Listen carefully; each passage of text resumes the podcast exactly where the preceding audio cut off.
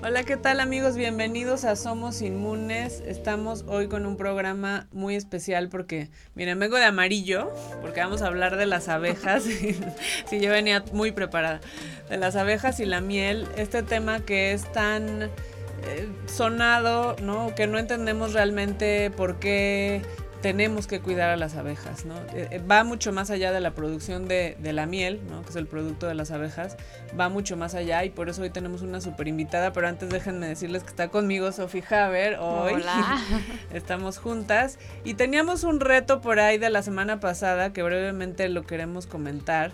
Eh, Sofi me dejó a mí hacer un poco de conciencia a la hora de escoger lo que me vaya a comer que no fuera como con esta ansiedad, ¿no? Con esta locura de, bueno, pues tengo este antojo y, ni siquiera estoy pensando por qué. Y bueno, yo quería comentarles mi experiencia, ya sé que ustedes también hicieron este reto del espíritu inmune. En mi caso, a veces me pasa que cuando estoy muy cansada se me antojan las cosas saladas y definitivamente lo relaciono a un tema de deshidratación.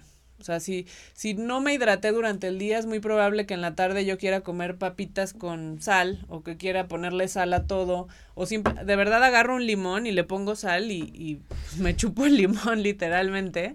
Y entonces me di cuenta que es un tema de deshidratación, entonces empecé a tomar un poco más de agua. Ahora yo a Sofi le pedí que hiciera una investigación sobre la homeopatía, o sea, que investigara más sobre, sobre los componentes homeopáticos ¿Qué pasó con eso, Sofía? el reto inmune era, o sea, leer un poquito más sobre homeopatía o buscar, digamos, en. Era de salud holística, ¿no? No, era de homeopatía.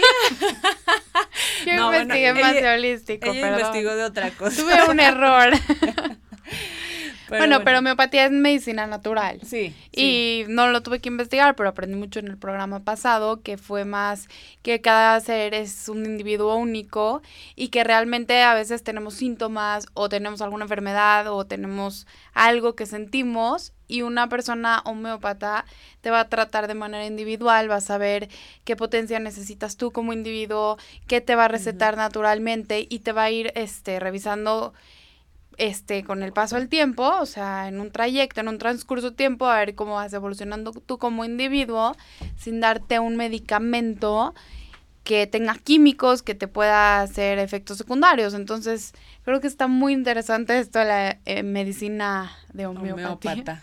Sí, o sea, me encantó y bueno, te prometo que lo voy a investigar más porque realmente sí, Sí, sí, tengo mucho interés, porque nunca, yo unas, algunas tomé chochitos, pero nunca más. Eh, y no supiste ni por qué, bueno, pues esos, eran, esos eran nuestros retos de, de, de, la semana pasada. Bueno, tienen todavía más tiempo para investigar esto y sobre todo que consulten a un homeópata, a mí me haría muy feliz que cambiaran un poco eh, usar el fármaco, no porque esté yo en contra totalmente de los fármacos, sino como por tener otra opción más allá. Pero bueno, el día de hoy tenemos una invitada de honor porque nos va a hablar de las abejas. Tenemos a Verónica Guerrero que es la creadora de esta marca maravillosa Abejoso y nos va a contar por qué, de dónde surgió, eh, qué significa abejoso, eh, de dónde viene. Hola. Bienvenida, antes que nada. Gracias por la invitación. Este, en realidad siempre me han apasionado las abejas. Tenía yo muchas preguntas de cómo es que se organizaban y todo salía tan bien. Y sí, conforme más las conozco, más me impresionan. Tienen toda una organización, eh, trabajo en equipo. Sobre, o sea, yo hablando de las mieles, de las abejas de la miel, porque hay más de 20 mil especies de, abejas. La mayoría son abejas solitarias, pero las mm. abejas de la miel sí son abejas eh, de colmena, o sea, de, de grupo que viven en, en, comunidad. Exacto. Esas de las que yo voy a hablar porque son las que producen la miel. Entonces, eh, pues cuando me convertí en mamá, ya no podía ir a este trabajo donde estaba yo de sol a sol. Entonces decidí emprender algo que me apasionara. Eh, estaba entre los zapatos o la miel.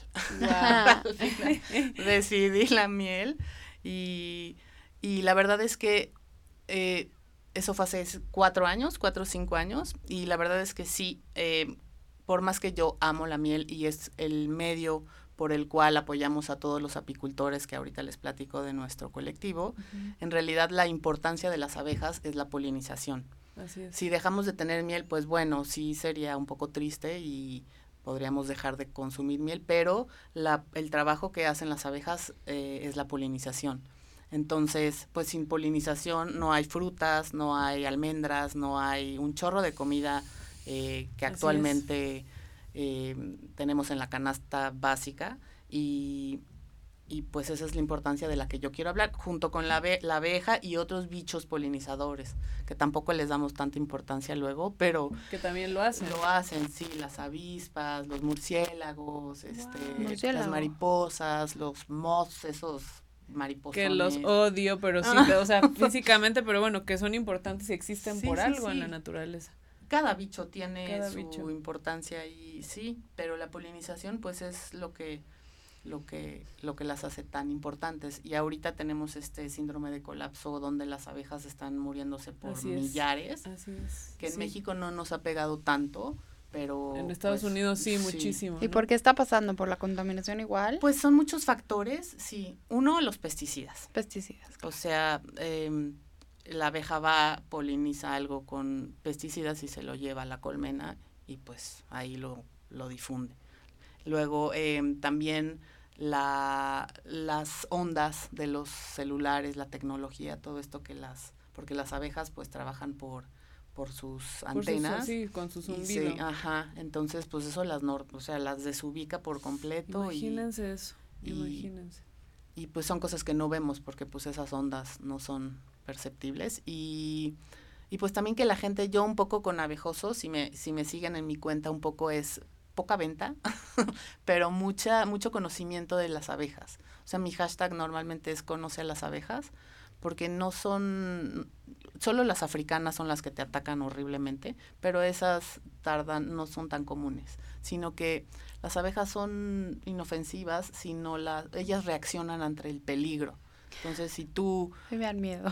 Sí, si tú manoteas y gritas cuando ves una abeja, ella también se va a asustar, obviamente, iba a reaccionar y te va a picar. Y te pica, en, te, te, quedas quietecita, ella pues lo que está buscando es o agua o algún néctar, una flor, una miel, un, algo dulce, lo que sea, y ya siguen. Pero como tenemos esta idea de que sí duele, pero su veneno es terapéutico, sí duele, pero es por eso la apiterapia. Sí, yo, yo tengo de hecho cremas de veneno de abeja para dolores musculares muy buenas. Y hay gente que va a terapia así como en vez de ir a la terapia física va a sus, sus piquetes. piquetes de abeja. Sí. Con veneno de abeja. No, nunca me han picado, la verdad.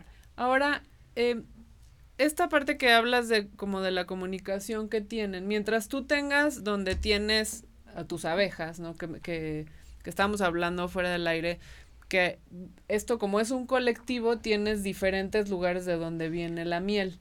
Exacto. Ahí, ¿cómo puedes tú garantizar la seguridad de esas abejas? Pues en realidad son, eh, tenemos una lista como de cosas que nuestros productos tienen de calidad que cumplir.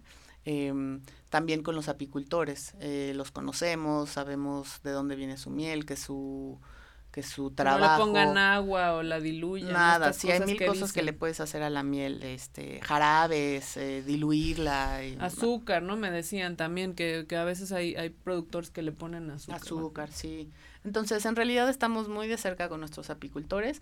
Si no tenemos unas abejas propias, que digamos, estas son nuestras abejas, sino que nos asociamos con apicultores mexicanos que cumplen con eh, este trato humanitario a las abejas, eh, que tienen miel pura, eso significa que es 100% miel, que tienen miel cruda, que no está homogeneizada, o sea, no está calentada, sino es la famosa raw, eh, en español cruda, y, y, pues hay características ahí que tenemos en abejoso para que sean parte del colectivo pero son apicultores muy pequeños que tienen poquitas cajas, que no tienen como este cubetas y cubetas y cubetas en cada cosecha porque pues tienen poquitas.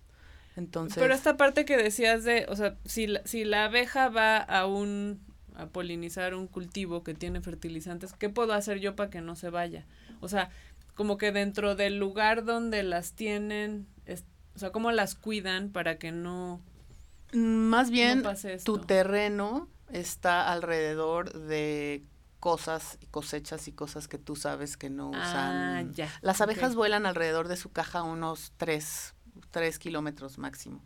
no es que se van así a lejísimos y luego regresan, sino que si tú ves abejas volando por allí, es que por ahí está su caja o por ahí está su panal o por ahí no se alejan tanto. Entonces, pues los apicultores saben bien qué hay alrededor, quién es el del terreno de al lado y el eso también a la inversa. Eh, ahorita hubo, justo leí la semana pasada de em, apicultores que perdieron todos, todas sus abejas, porque también es una inversión para ellos, eh, porque el vecino fumigó con, pero a, a, nivel helicóptero y echó ahí sus pesticidas y pues junto con eso se echó a todas las abejas. Y pues esta gente, en realidad nuestro colectivo es, eh, lo que queremos es que los apicultores continúen siendo apicultores, que no dejen de hacerlo por dinero. Entonces, que no, pues es que no me da, no, no puedo mantener a mi familia y me voy a volver chofer o me voy a volver albañil, cuando ellos de oficio, porque es un oficio, se los heredó, se los sí, enseñó su abuelo, su, ajá. Entonces, por medio de la venta de nuestros productos abejoso, conservamos, hacemos que ellos puedan continuar haciendo esa labor. Ay, eso Qué está súper lindo. Sí, está súper lindo. sí, y, y entonces, bueno, la calidad, el tipo de miel, por ejemplo, si yo veo esta que es mantequilla y una miel, no sé, normal, que aparte, cuando tú compras la miel te dice la floración. Exacto, hay esa, por ejemplo, es multiflora. Ah, okay. la, la es la más común. Común. La grande. La grande, exacto. Eh, dentro de la multiflora, multiflora significa que la abeja va ah, y poliniza lo que está a su alrededor. Puede ser árboles, flores, diferentes flores. En realidad, una abeja cuando poliniza una flor, se sigue con esa, con esa, ese tipo de flor. Ok. Pero, pues entonces cada abeja hace como su polinización y todo se junta en la caja, ¿no? Esa es la multiflora. Y también hay uniflora, que son de una sola flor. Cuando tú tienes un hectáreas y hectáreas de aguacate, por ejemplo, tú sabes que tus abejas eh, van a sacar miel de aguacate. Y aparte sabe, sabe diferente, ¿no? Porque yo he probado, no sé, la de flor de azar, ¿no? Que, y, y tiene un sabor Cítrico, diferente. Sí, sí. yo siempre les digo a mis clientes que la, es decir, miel de, decir miel de abeja artesanal es como un pleonasmo. Sí.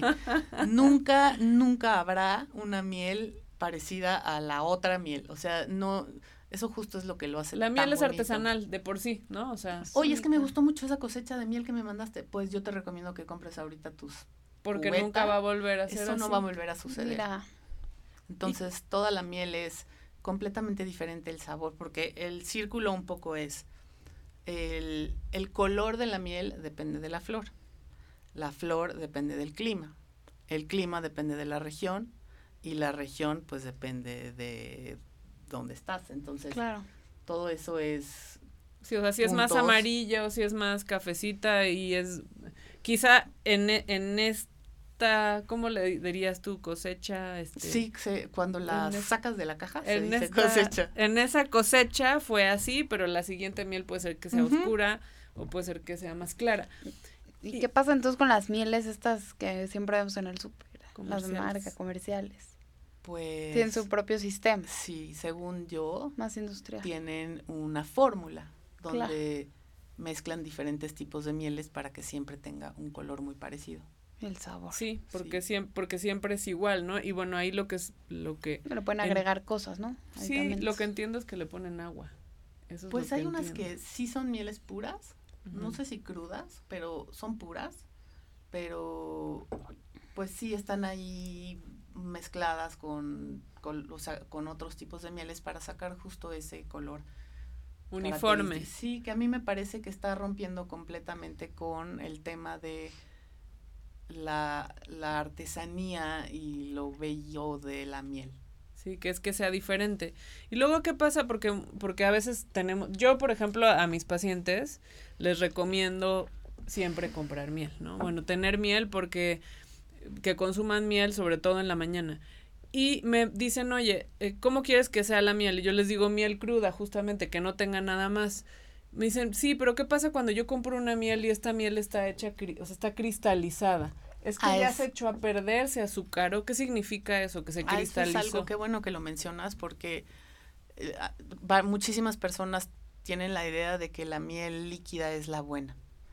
Y ya cuando se cristaliza es como, oh, me vendieron pura azúcar o algo así. O, o tenía azúcar. ¿no? Exacto. O sea, punto número uno, la miel es azúcar, en su mayoría. Claro. Entonces, eh, Sí. Alégrate cuando se cristaliza, porque toda la miel pura se debe cristalizar.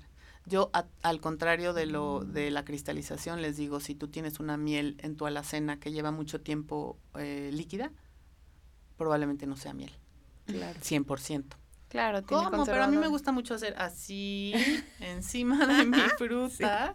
Sí, sí, sí. Entonces puedes hacer, hay técnicas que puedes hacer como a una temperatura bajita en un cacharrito, metes el bote y se descristaliza la miel. claro. Pero Es que sea, yo les acá. digo, sé feliz cuando se cristaliza tu miel. Claro. Por ejemplo, ahí en el botecito puedes ver de abajo, también en la grande. La cristalización sucede de abajo para arriba. Exacto, ¿quién empieza? Aparte tiene texturita rica. Empieza, empieza líquida, Sí. luego se hace como semicristalizada, que es como Sí. caramelosilla, Sí, a ver. y luego ya se hace, se cristaliza. Sí, se queda la parte de abajo. Bueno, pero si yo entonces la pongo, la, lo- como que la medio caliento, le pongo una temperatura muy baja, entonces la miel ya vuelve a ser como Vuelve a ser líquida. Yo les ser recomiendo líquida. siempre que calienten agua, apaguen el fuego y en ese cacharrito de agua. Sí, porque si yo la caliento demasiado, también la pierdo todas las enzimas y que entonces, trae. entonces ya estás cocinando la miel y el sentido de la miel raw ya Sí, no tiene, sí, sí, no se debe de cocinar. Y luego, ¿qué pasa con estas mieles que, que parece que son de goma? O sea, que, que, la, que las, te venden el tarro y parece que estás comprando plástico. ¿Es porque se les fue ahí un pedazo de panal? O esta miel que es como... o sea, ¿realmente eso no es miel o, o, o ahí qué te están vendiendo? Pues es que la textura, mira, creo que el tema importante con la miel es que para bien y para mal, nunca sabes. Sí es miel. Exacto. hay, hay cositas que luego dicen que si le pones una gota de miel al agua, si flota no flota, si le Ay. pones el fuego, si sale no sale. En realidad, em, creo que el que tú conozcas a la persona que te vende la miel, eso ya es un gran avance y ya puedes Ya confiar. confianza. Ajá.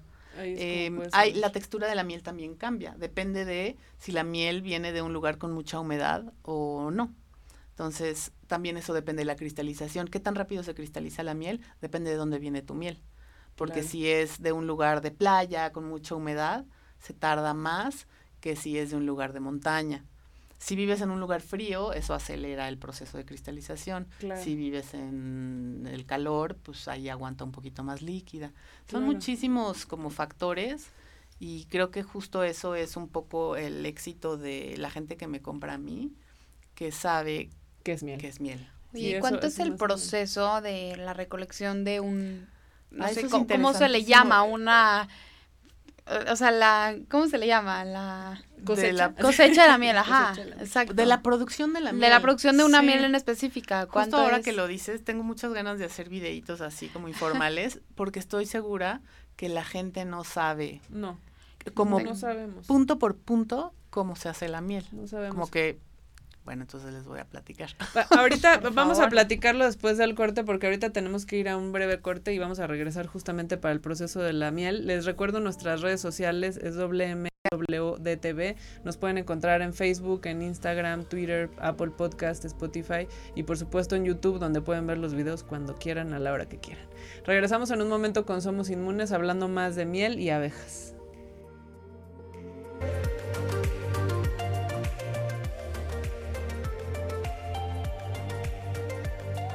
Estamos de regreso en Somos Inmunes hablando de abejas y miel y nos estaba contando Verónica Guerrero que es la propietaria, bueno, y también dueña de esta marca maravillosa que se llama Abejoso.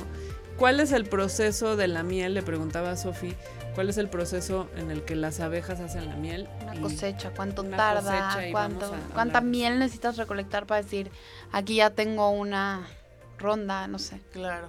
Eh, bueno, en realidad hay como dos o tres cosechas al año de miel.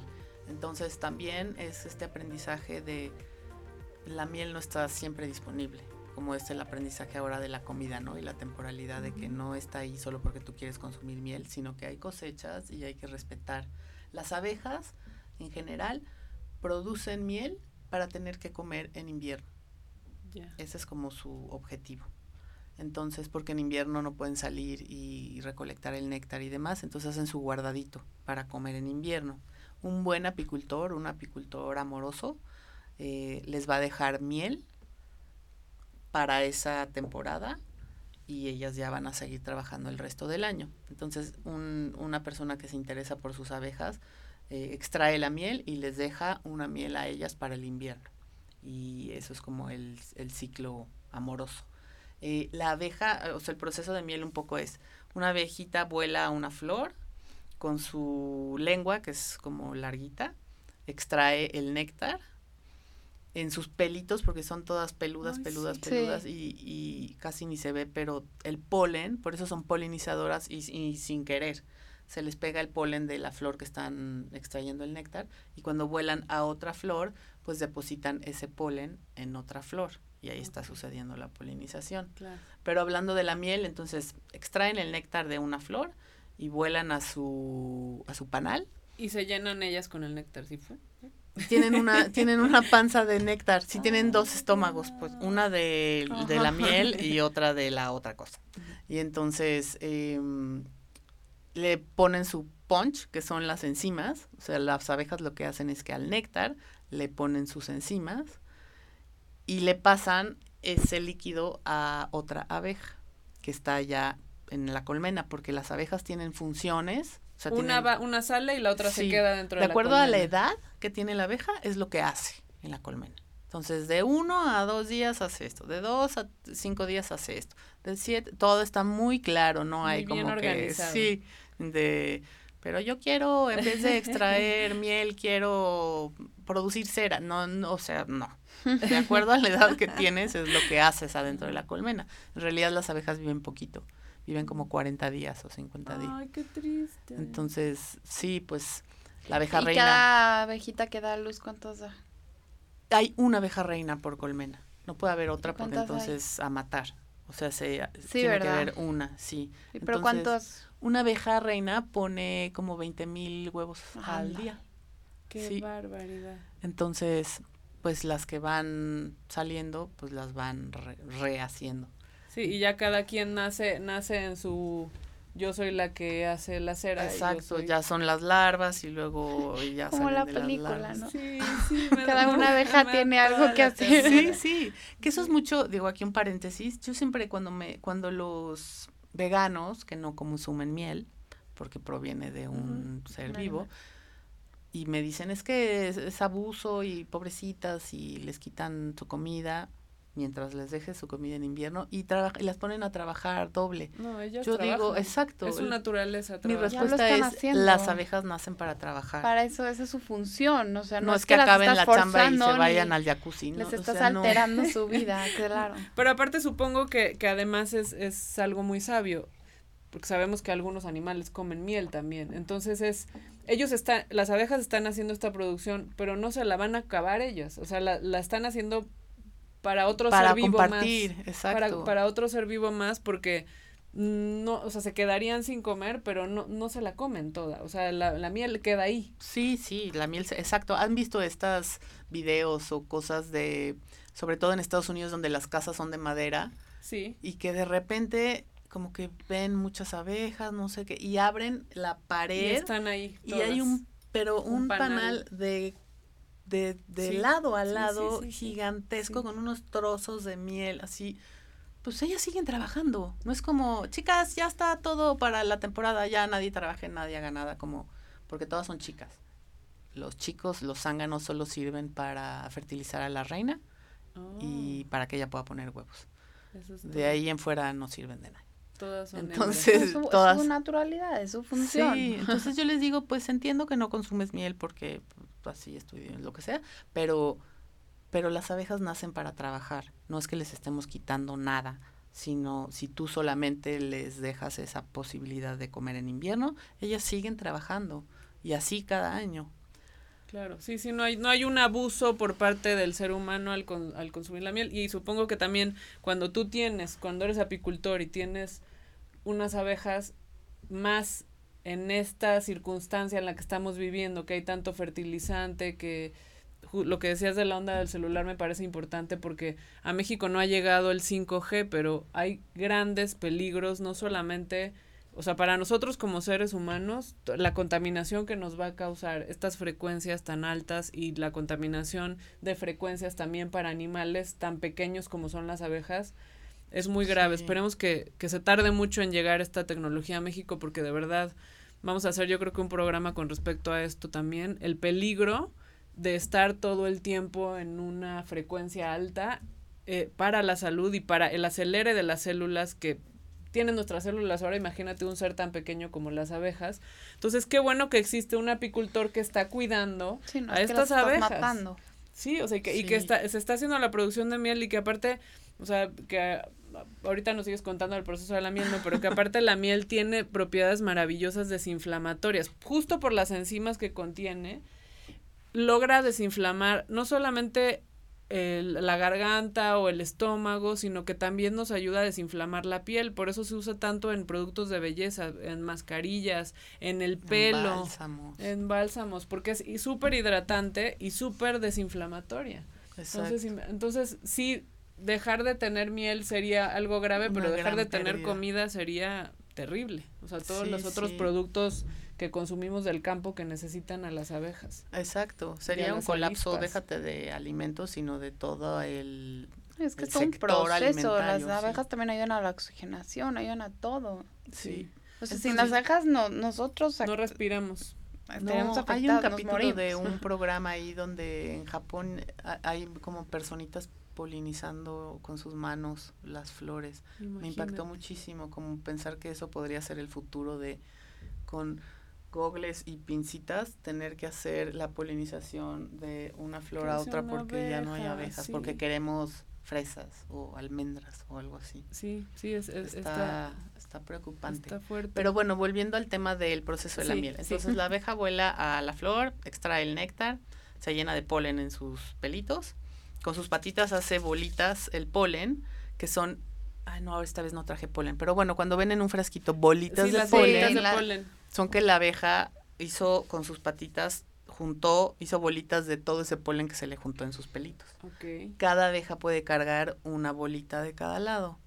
Entonces yo digo, ese frasco lleno de mano de obra, porque la tienen las porque las vienen cargando. Y entonces vuelan. Perdón que yo muero de ternura en este programa, pero súper Súper lindo. Y entonces, de, la miel que extrajeron se fue, se van a la colmena, una le pone sus enzimas otra abeja recibe ese néctar, porque todavía no es miel, es néctar.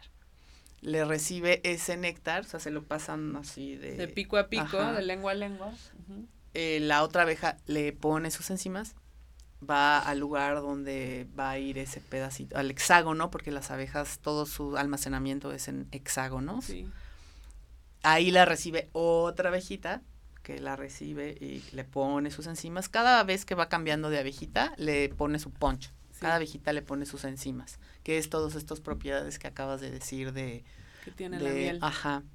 Y al final, la abeja que deposita el néctar en el hexágono, ya la deja ahí, y la opercula, que eso significa que la otra abeja, que es la encargada de, de hacer cera, le pone la cera encima. Y hay que esperar.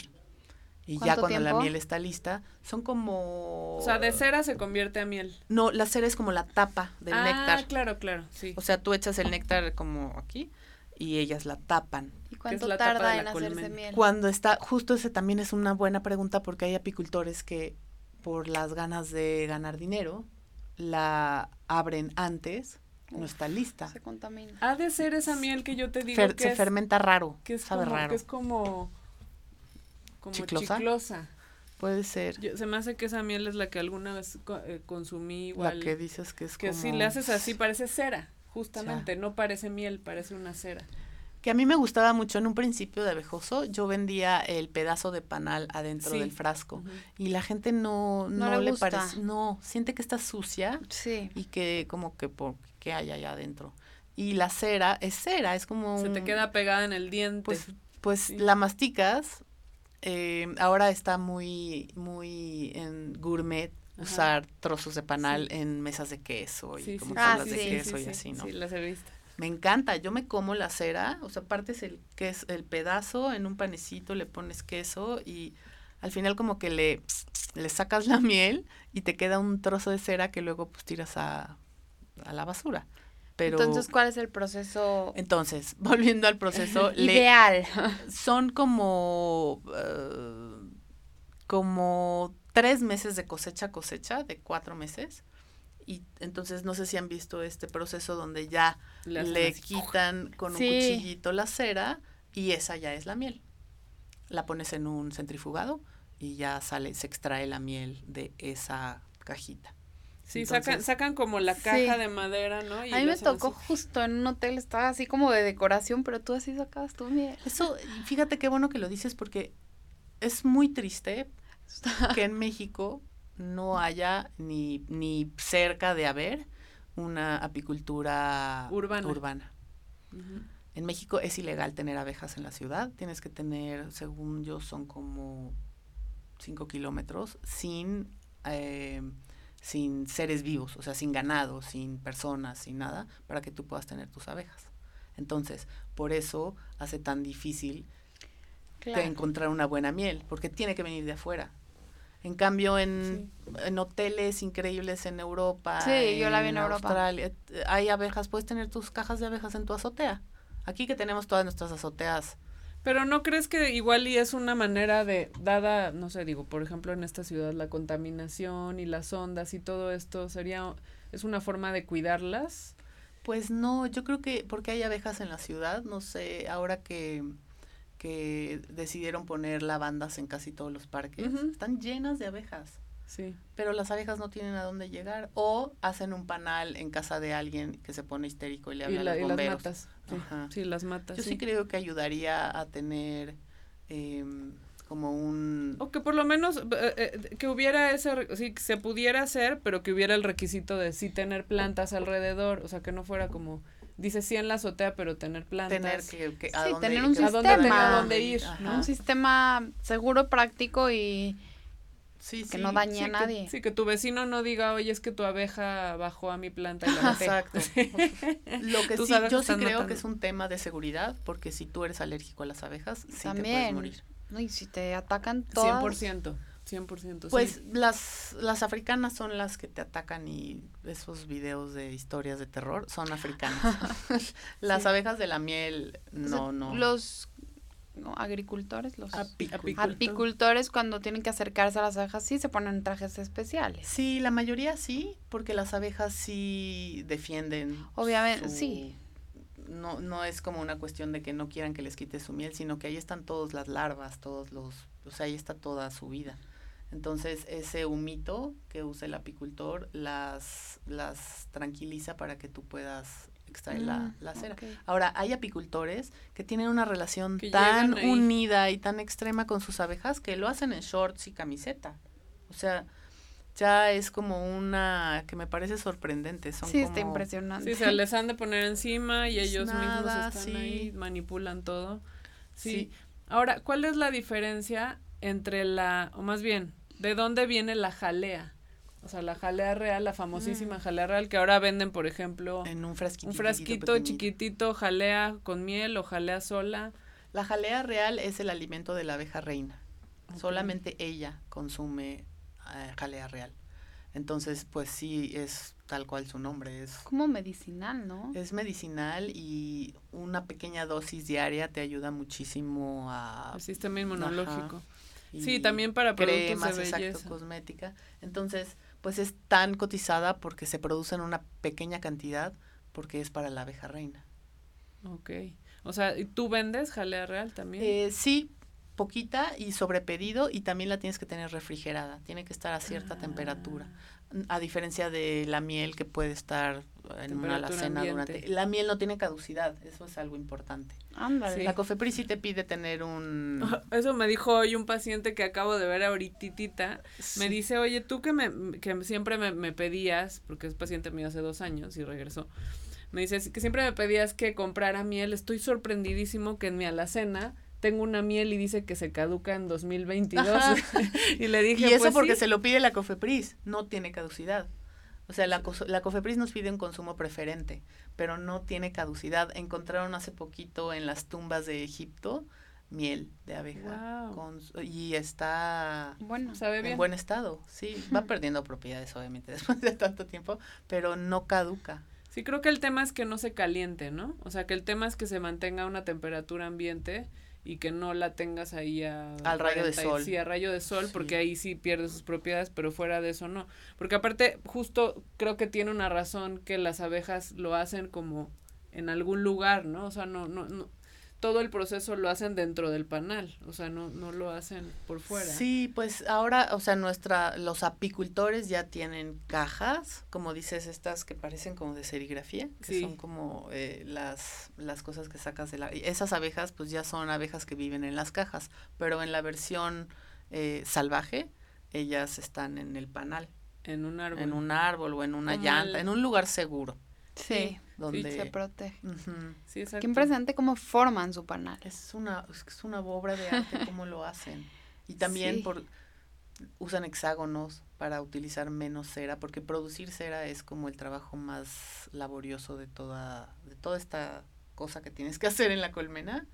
Hacer cera es como pero la, pero la cera también viene del néctar. No, la cera viene de las abejas. Eh, las abejas tienen unas em, como como huequi, como unos huequitos aperturas donde ahí sale la cera.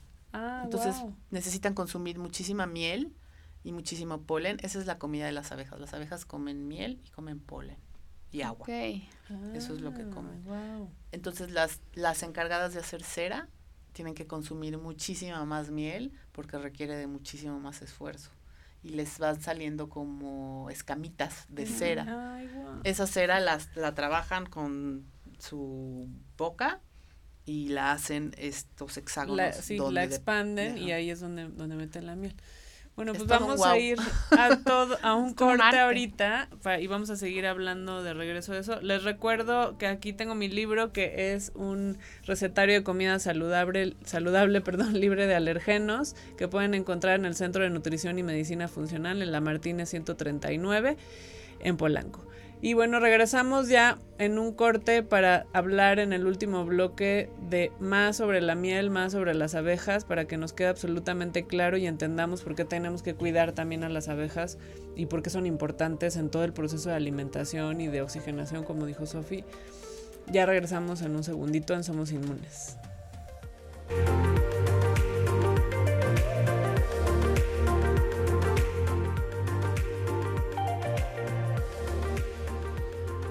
Hola amigos, estamos de regreso en Somos Inmunes hablando de miel y abejas con Verónica Guerrero, que tiene esta marca maravillosa que se llama Abejoso.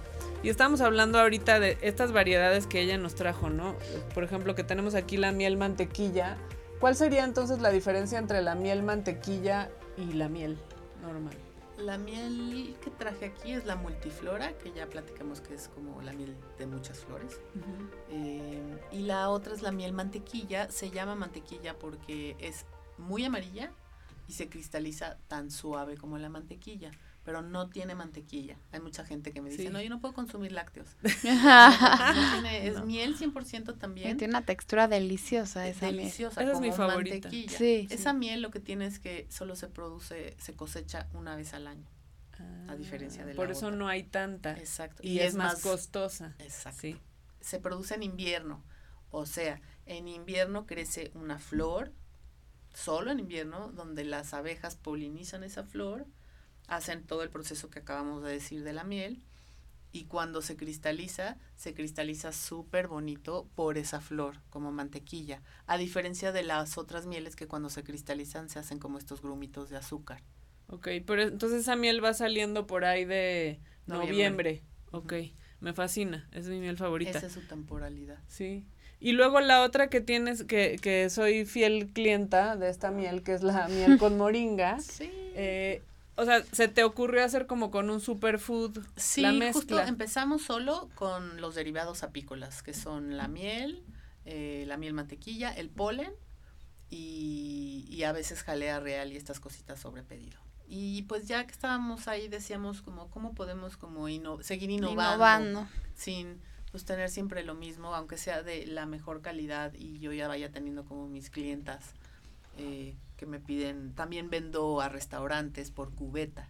Claro. Entonces, ese es como un, un negocio de estos restaurantes interesados en tener una excelente calidad de miel. Ay, sí. Y, y les vendo la cubeta. Pero entonces, pues decidimos hacer cosas con miel.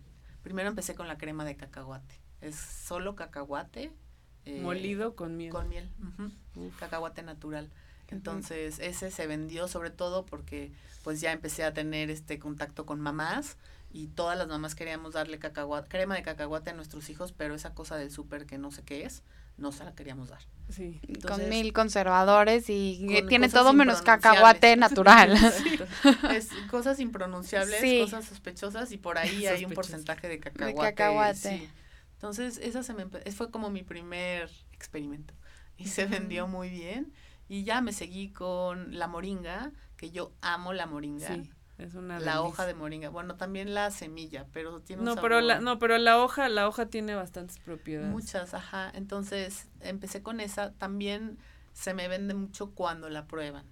No, yo les diría que esa miel de verdad es como un shot a su sistema inmunológico, pero de campeones. O sea, si ustedes empiezan el día poniéndole esa miel, ya sea un té o a una tu manzana, por ejemplo, a una tortita de arroz, estas rice cakes, es como si estuvieran tomando así el shot de campeones, porque tienen todas las propiedades de la miel, pero además la moringa que es un superfood que tiene más vitaminas y minerales que el resto de la comida. O sea, si les digo 10 veces más calcio que el brócoli, 10 veces Wow. más hierro que la espinaca. Entonces están tomando una cosa, o sea, una bomba. Poderosa. Es Tú por eso las recomiendas a tus pacientes en las mañanas. Yo por eso les recomiendo, sí, quería decirles eso que estamos platicando en el corte justamente, que el consumo de miel, no, no le tengan miedo, sí tiene que ser con moderación, o sea, no es le voy a poner tres cucharadas de miel a cada té que me tomo en el día, no, o sea, porque luego, luego cuando les dices esto es muy sano, o sea, Sí, quieren el, pero al abuso. Sí, pero no es al exceso. abuso. Pero es exacto, entonces es, o sea, si yo le pongo una cucharada de miel, no tengo ningún problema de azúcar,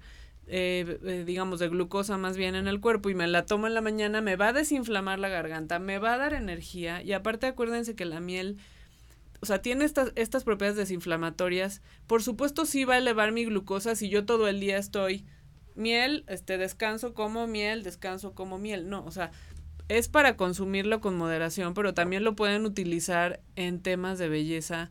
Hacerse una mascarilla con miel, con un poquito de sal y ponérselo, o sea, donde ustedes me digan, o sea, en el codo, en, en la rodilla, en el cuerpo, o sea, te va a hidratar y te va, a lo que hace la miel es que te mantiene la piel como hidratada todo el tiempo. Entonces yo les digo, no le tengan miedo. Y lo mismo los diabéticos. No les voy a decir, agarren la cucharadas hasta, no, pero si ustedes le- si ustedes empiezan empiezan su día después de desayunar, se toman un té con miel, no les va a pasar absolutamente nada. El tema sería que estuvieran consumiéndola con el estómago vacío todo el día. Pero ahora, si me si a mí me preguntan, ¿qué endulzante utilizarías tú, azúcar refinado o miel? Bueno, si no Miel. tienen alergia, miel. ¿Por qué? Porque el azúcar refinada no tiene ninguna propiedad, de ningún tipo. Solo endulza ella. Ya, o sea, endulza, sí, daña el cerebro, este, me, me, me hace crear depósitos de grasa en el cuerpo, un montón de cosas. En cambio, la miel realmente lo que hace es desinflamar, tiene esta parte del polen que decía se me hace súper interesante porque quienes no tienen alergia, consumir una cucharada de bolitas de polen de estas que compran así en la mañana con algún té también ayuda al sistema inmunológico y de hecho hace que tú seas menos alérgico a otras cosas. Por eso cuando tienes gripe igual dicen que te tomes un té de miel y limón. Excelente. Es por la parte de la desinflamación. ya. ¿Saben también con qué otra receta que les paso? Igual luego puedes hacer un, un spread ahí. La miel con canela. O sea, si tú te tomas una cuchara de miel y a esa le echas canela, o sea, canela en polvo, y la canela sientes que te está picando la garganta, pero que te quieres morir, te desinflama muchísimo. Cuando empiezas como con ese dolorcito de garganta que todavía no estás enfermo, maravilla, ¿eh? Maravilla. Ah, buena idea. Maravilla. Ya después, yo creo que Verónica y yo vamos a hacer un curso o algo de todas las de, superfoods de todas miel. las recetas. Sí, no, no, no, no. Sí, que- me Quería urge hacer cata la de curcumiel todas. también. Curcumiel, Ah, claro. La, la miel con azaí también, con polvo de azaí. Claro. Ahí tengo como varias ideas, pero la, el ingrediente base siempre es miel. Claro, por supuesto, ¿no? Y, y puedes hacer así como un, ¿sabes qué? Podrías hacer un kit, ahí luego platicamos, pero podrías hacer un, un kit tipo ayurveda. Sí. O sea, la miel con carbón para el estómago. O sea, porque hay, hay ciertos ingredientes que es muy difícil que tú te los comas solo, porque saben, pican. O sea, la moringa a mí me fascina, pero hay gente que me dice, oye, es pasto.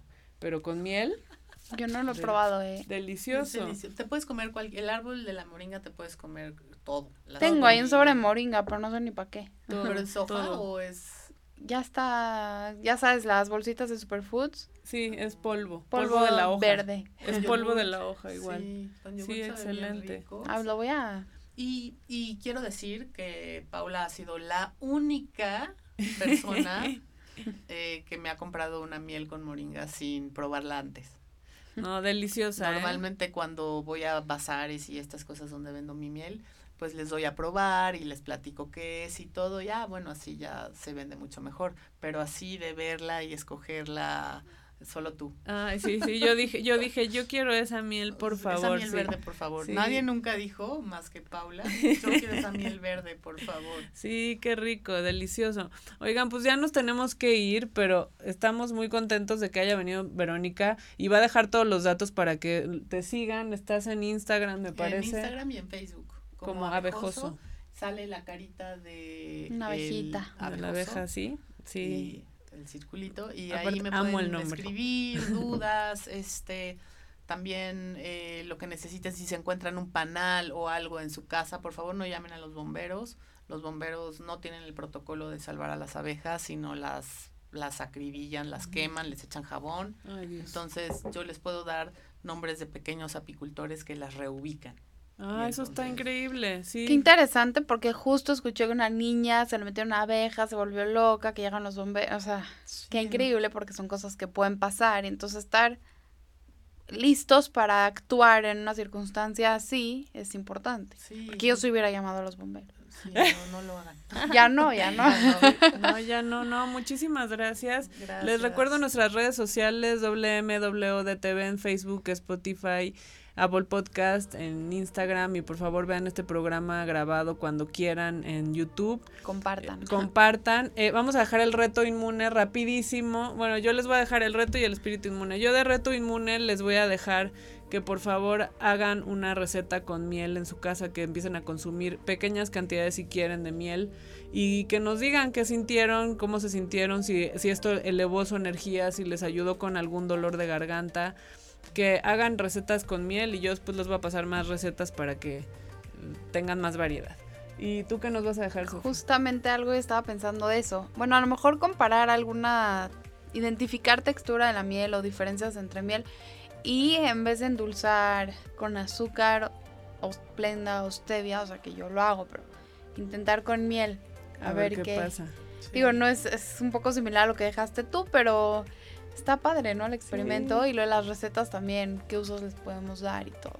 Ok, perfecto. Bueno, pues muchísimas gracias, Sofi. Gracias. Muchas gracias, Verónica. Gracias por la invitación. Gracias, esto fue Somos Inmunes. Nos vemos el próximo lunes.